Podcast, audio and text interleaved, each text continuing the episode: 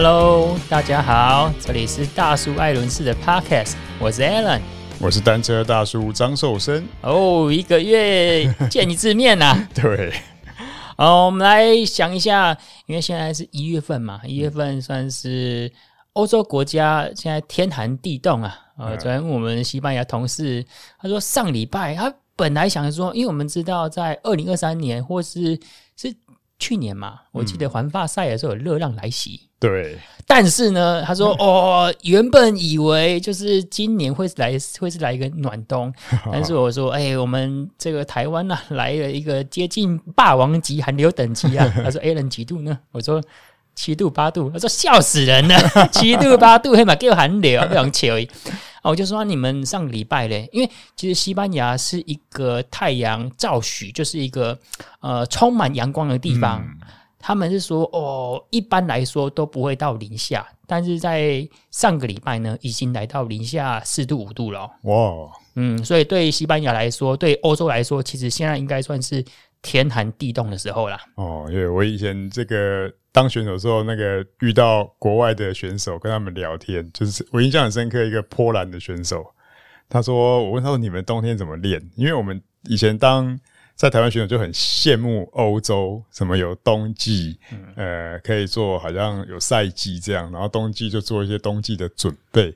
那结果我问他说：“那你们冬天怎么办？”他说：“通常如果零下五度到十度就看情况了，嗯，但是十度以下基本上就没办法出去外面骑。”然后他就很讶异，我们会觉得说好像他们这样有冬天很好。他说。你们一年四季都可以骑车才好啊！对 对啊，所以整个观念上其实是好像我们羡慕他们，当然我们是更羡慕他们，就是有比赛的环境啊。嗯，那他们羡慕我们的天气啊。对，大叔讲到这个，我又想到器材方面的。我最近也是跑一些厂商啊，他想说，之前其实在下雪的时候。欧洲或是美国会流行骑那个雪地车，那个英文叫 fat bike 嘛。嗯。可是其实它其实只有一阵子流行而已。我记得台湾大概在五年前，我们巨大就是旗下品牌摩曼顿，它有做这种雪地车。嗯。啊，记得还有一位神人，好像就骑着雪地车，就是可以登山翻。登山越岭的啊，嗯、啊，然后从体重从一百公斤也降到六七十公斤，哦、然后大家觉得，哎、欸，这个骑这个轮子这么重拖的，会不会说这个减重效果比较好啊？爬坡的负担应该是比较重啊，不过我不知道这个 Fat Tire 的这种车，它含义很广啊。嗯、然后我们以前真正应该是更早的年代了，然后看过那种玩登山车下坡的，然后是那个胎比较粗，然后有钉子啊。嗯，那好像就是给雪地用的哦。对，好，这个也是蛮有趣的啦。就是讲说，其实，在欧洲国家目前是在天寒地冻呢，但是呢，在就是澳洲这边，因为澳洲它刚好这个季节是颠倒的。嗯、这个全球第一场赛事，这个 Tour Down Under 环澳赛结束了。对对对，大叔有关注这场赛事吗？它算是第一场 World Tour。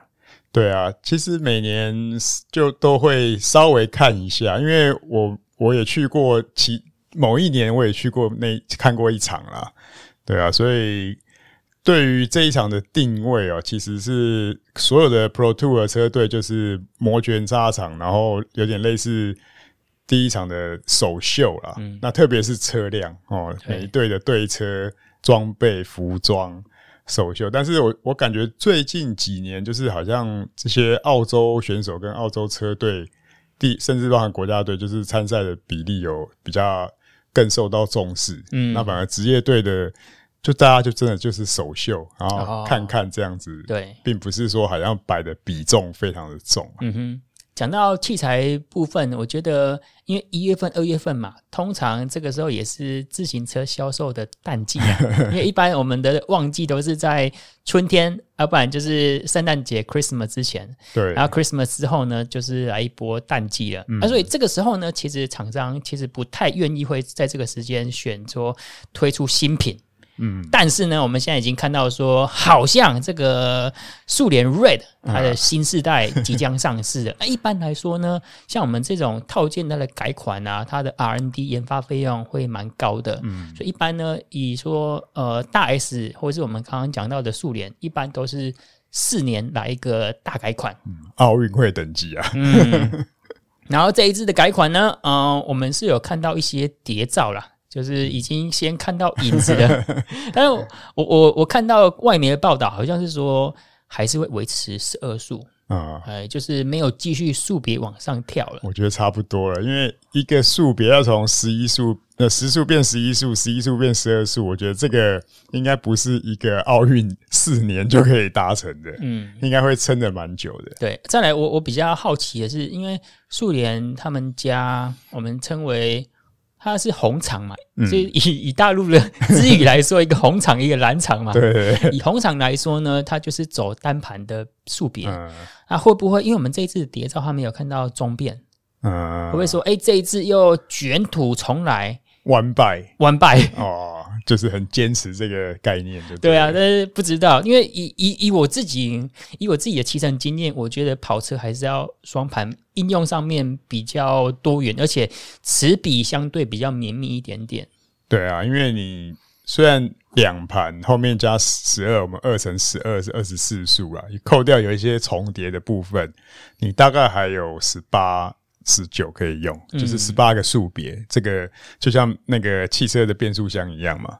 但是你如果确实 one by 的话，就是一到十二是很直觉啦。可是你的那个 gear ratio 就是齿键的比例，就选择性确实就会少很多啦。嗯，对啊。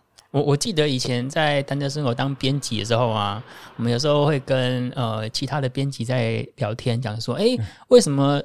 出电变的时候，大家都没有那种革命性的演变，而是还是要追求这种近似于机械式的操控感。特别 特别在于 Campy 的部分，就是 Campy 它那时候它最标榜就是说我们的电子式，但是操作起来像是机械式。你从哪边在？它 就像现在的那种呃汽车的电车啊一样啊。你除了 Tesla，它是用那种整个面板都触控嘛，啊其他传统车厂他们还是会。尽量保留一些操作界面是按键，但是以后未来 未来真的就不知道了。对，单车会不会走向那种也用触控面板？对，那时候我们想说，可不可以做一个虚拟触控面板？嗯、比如说我们现在，比如说以大小 S，它都要绑一个那个卫星按钮嘛。嗯，我们那个卫星按钮就自己定义，就说上把位，我要在上把位的哪一个区段，我就自己定义说，哎、欸，这个是升档，这个是降档，就完全不用被有形的。实体的按键给绑住了，不过应该很困难的一点就是刹车了。嗯、我们的刹车结构毕竟还是机械式嘛，然后你其他的按钮还是要以骑单车来讲，你还是要比较就手，还是在你刹车的这个位置。对，除非以后我的幻想啊，就是刹车把连刹车把都是那个啊无线的电脑控制，那你可能就。只是一个类把，手握上面有一个面板，然后你用什么样的控制它，变成是刹车的动作。嗯，然后同时其他都用，大家喜欢刷刷那个小小的手机，已经刷习惯了，就变在车上那边刷。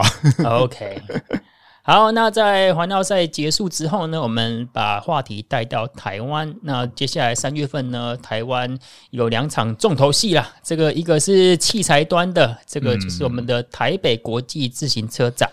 然后车展之后呢，紧锣密鼓登场的是环台赛。对，环台赛，大叔，我们刚刚聊到说，今年会有六支二级车队参加。哎，这个我记得我们大概好像是建国百年那个时候有邀请一级车队来。对对对，有有某几年有一级车队，但是以六支二级车队这个阵仗来说。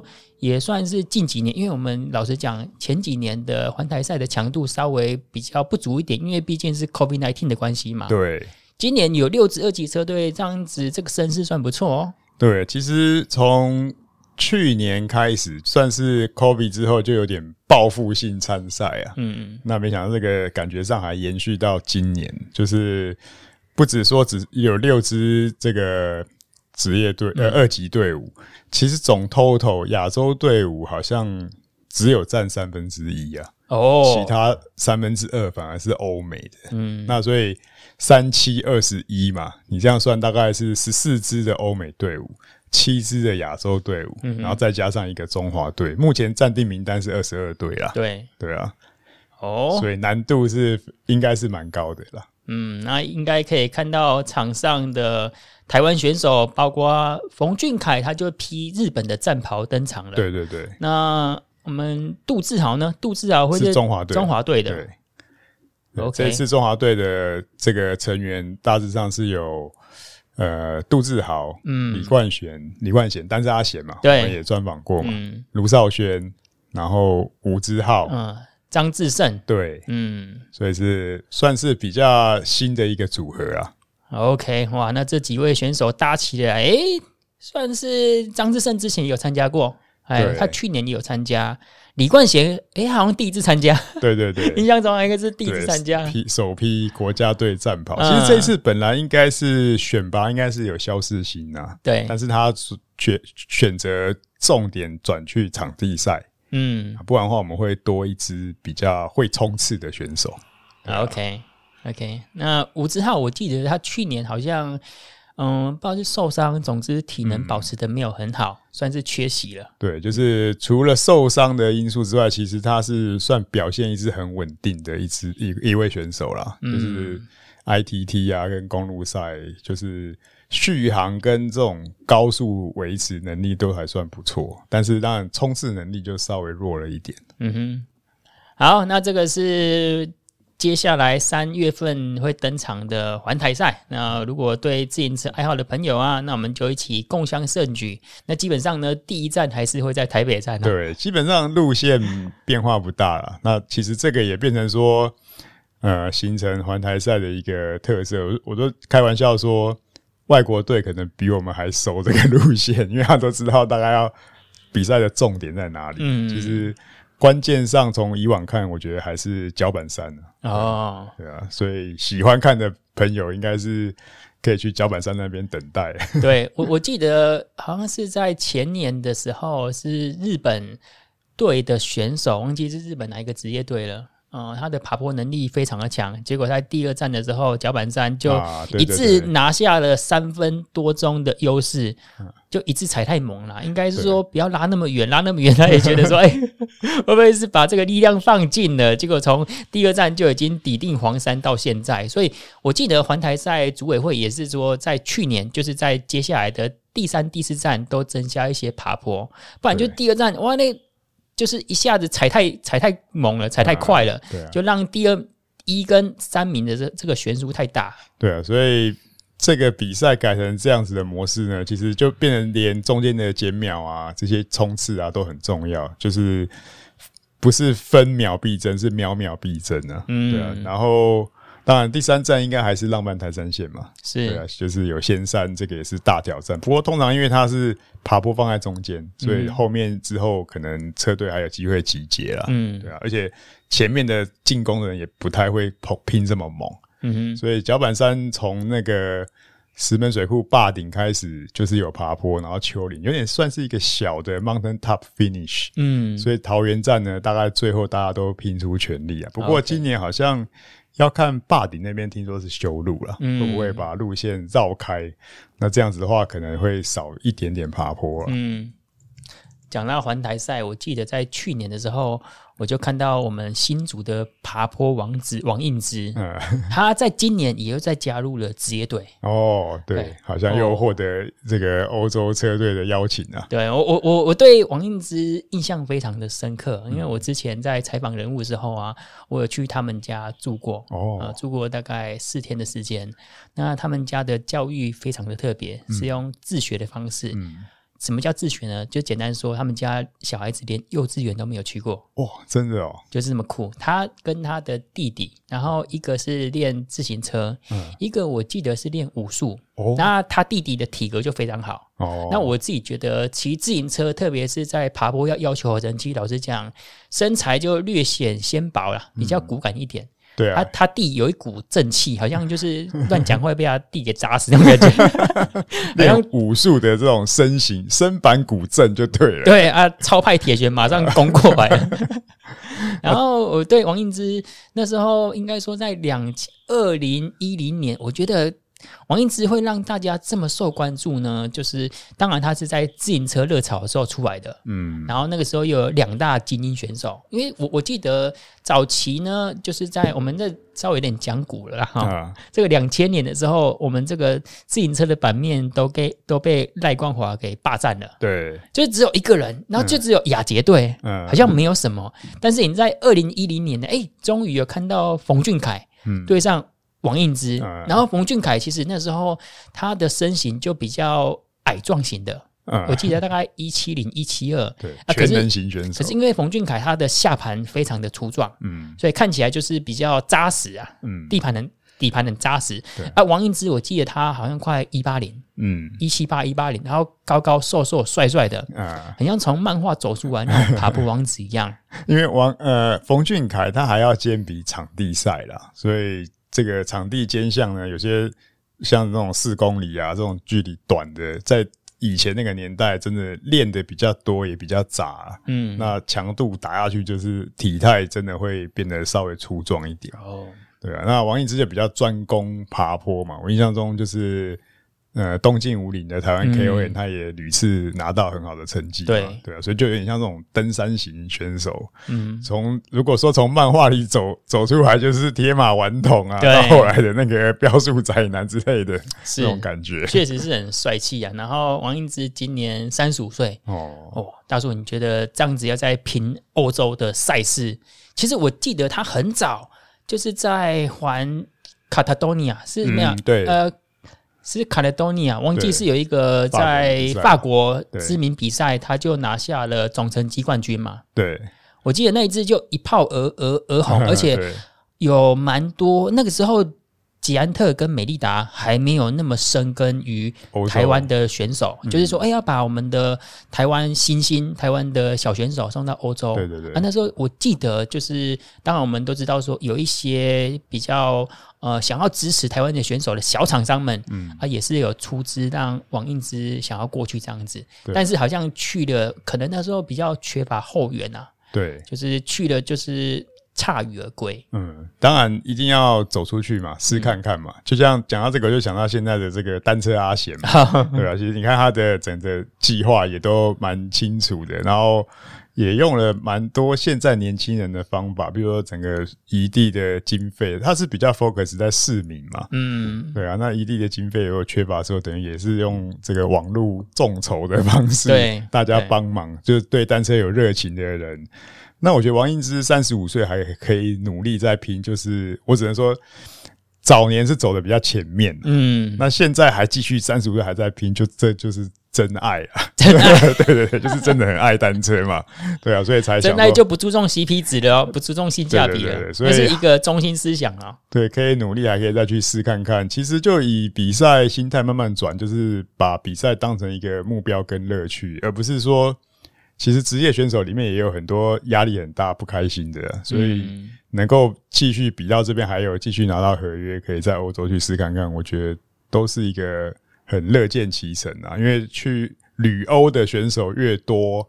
哦，那我觉得就是对于后面的台湾的想要小选手想要再走前辈的路、学长的路是更顺，嗯、因为大家都认识更多的人脉嘛。对。那其实我觉得去年，包含之前就是 Brighton，就有点像是想要试看看、哦、去日本，对，旅日，旅日。对啊，我很希望台湾的自行车运动发展有点像这种呃棒球或篮球这样子，嗯、有有办法甲子园，对，有办法去往外去拓展啊。对。那当然，台湾本身。还是希望人口可以再更多一点，更健全一点。这个基数打底要做的扎实啊！对对对。好，我们刚刚讲到台湾选手的部分，也稍微讲古一下，从两千年 讲到这个建古至今呐、啊，就是其实台湾呢仍然有许多在这个呃我们不为人知的时候默默耕耘的优秀选手们，嗯、然后为了自己的梦想在拼搏啊！对对对。好，再来讲到器材的部分，World Tour 的战局，大叔刚刚讲到说环澳赛呢，其实就是我们这个各个车队新车色，通常是新新新的新最年啦，对，因为这个时候不会出新车啦，新车一般都是在环法赛的时候登场。对，那这一两年老实讲，就是其实新车登场的数量稍微少一点点。对，这个都跟我们这个自行车，呃，目前还在算是让库存解压的阶段呢、啊。对，调整期啊，调整期。嗯、其实欧洲队伍他们通常就是在。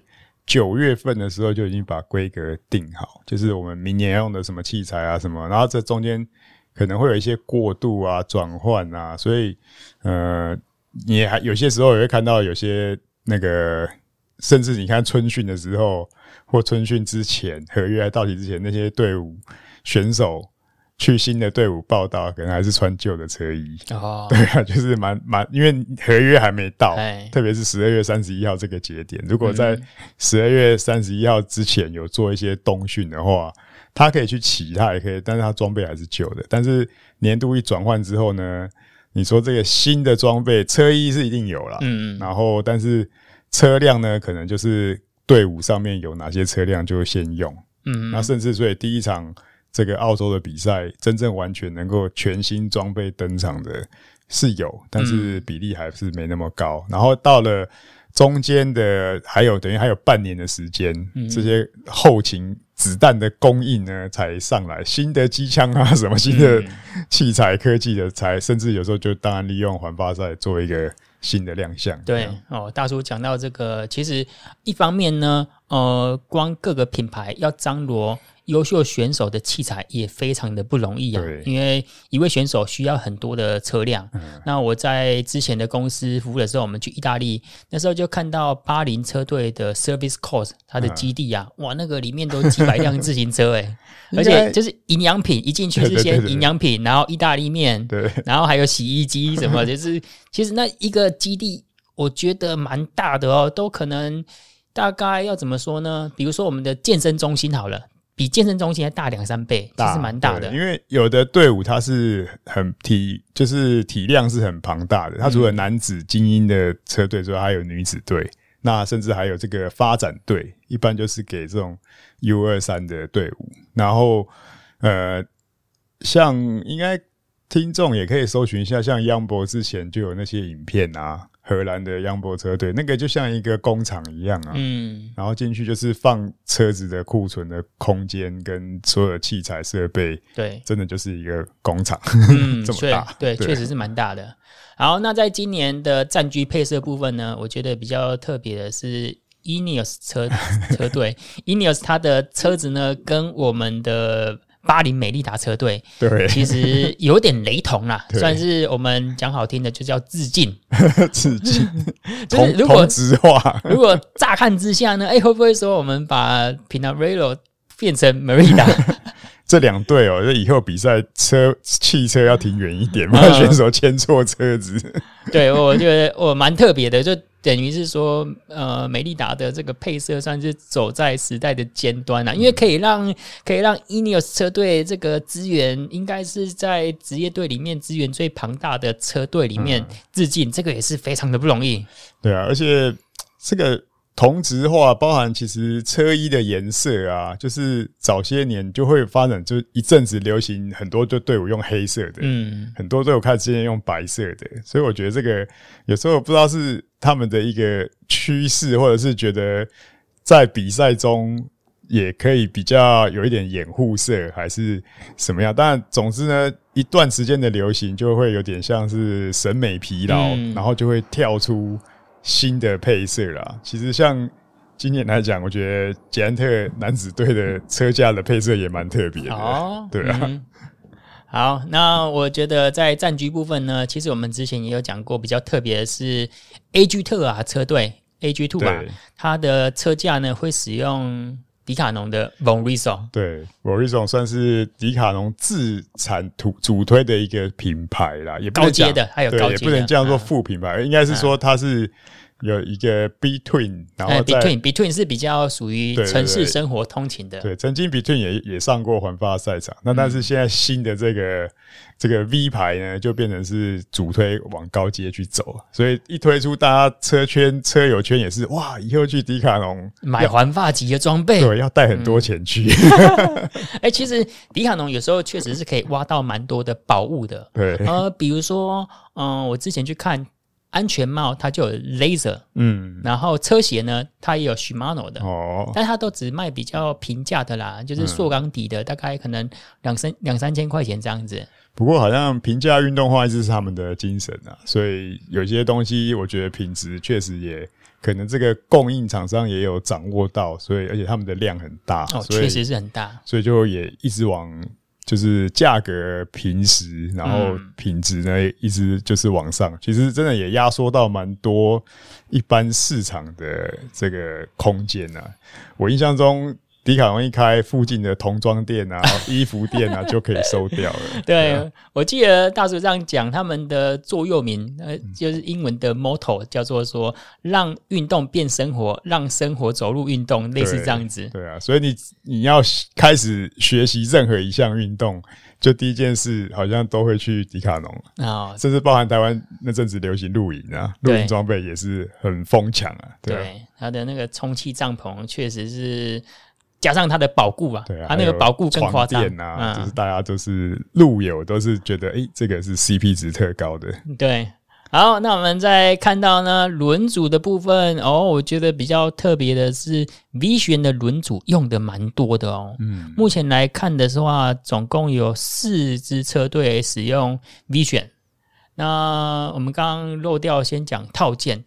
套件呢，当然这边看到的几乎是 Shimano 的天下啦，这个毫无疑问。然后速联有一二三四五哦，速联也增加了哦。对，速联我记得之前好像有一年剩下一只还两只而已，两只好像。它现在变成五只，这个也是蛮有长蛮有长进的。但是比较可惜的是，我好像少看到了 C 品牌了。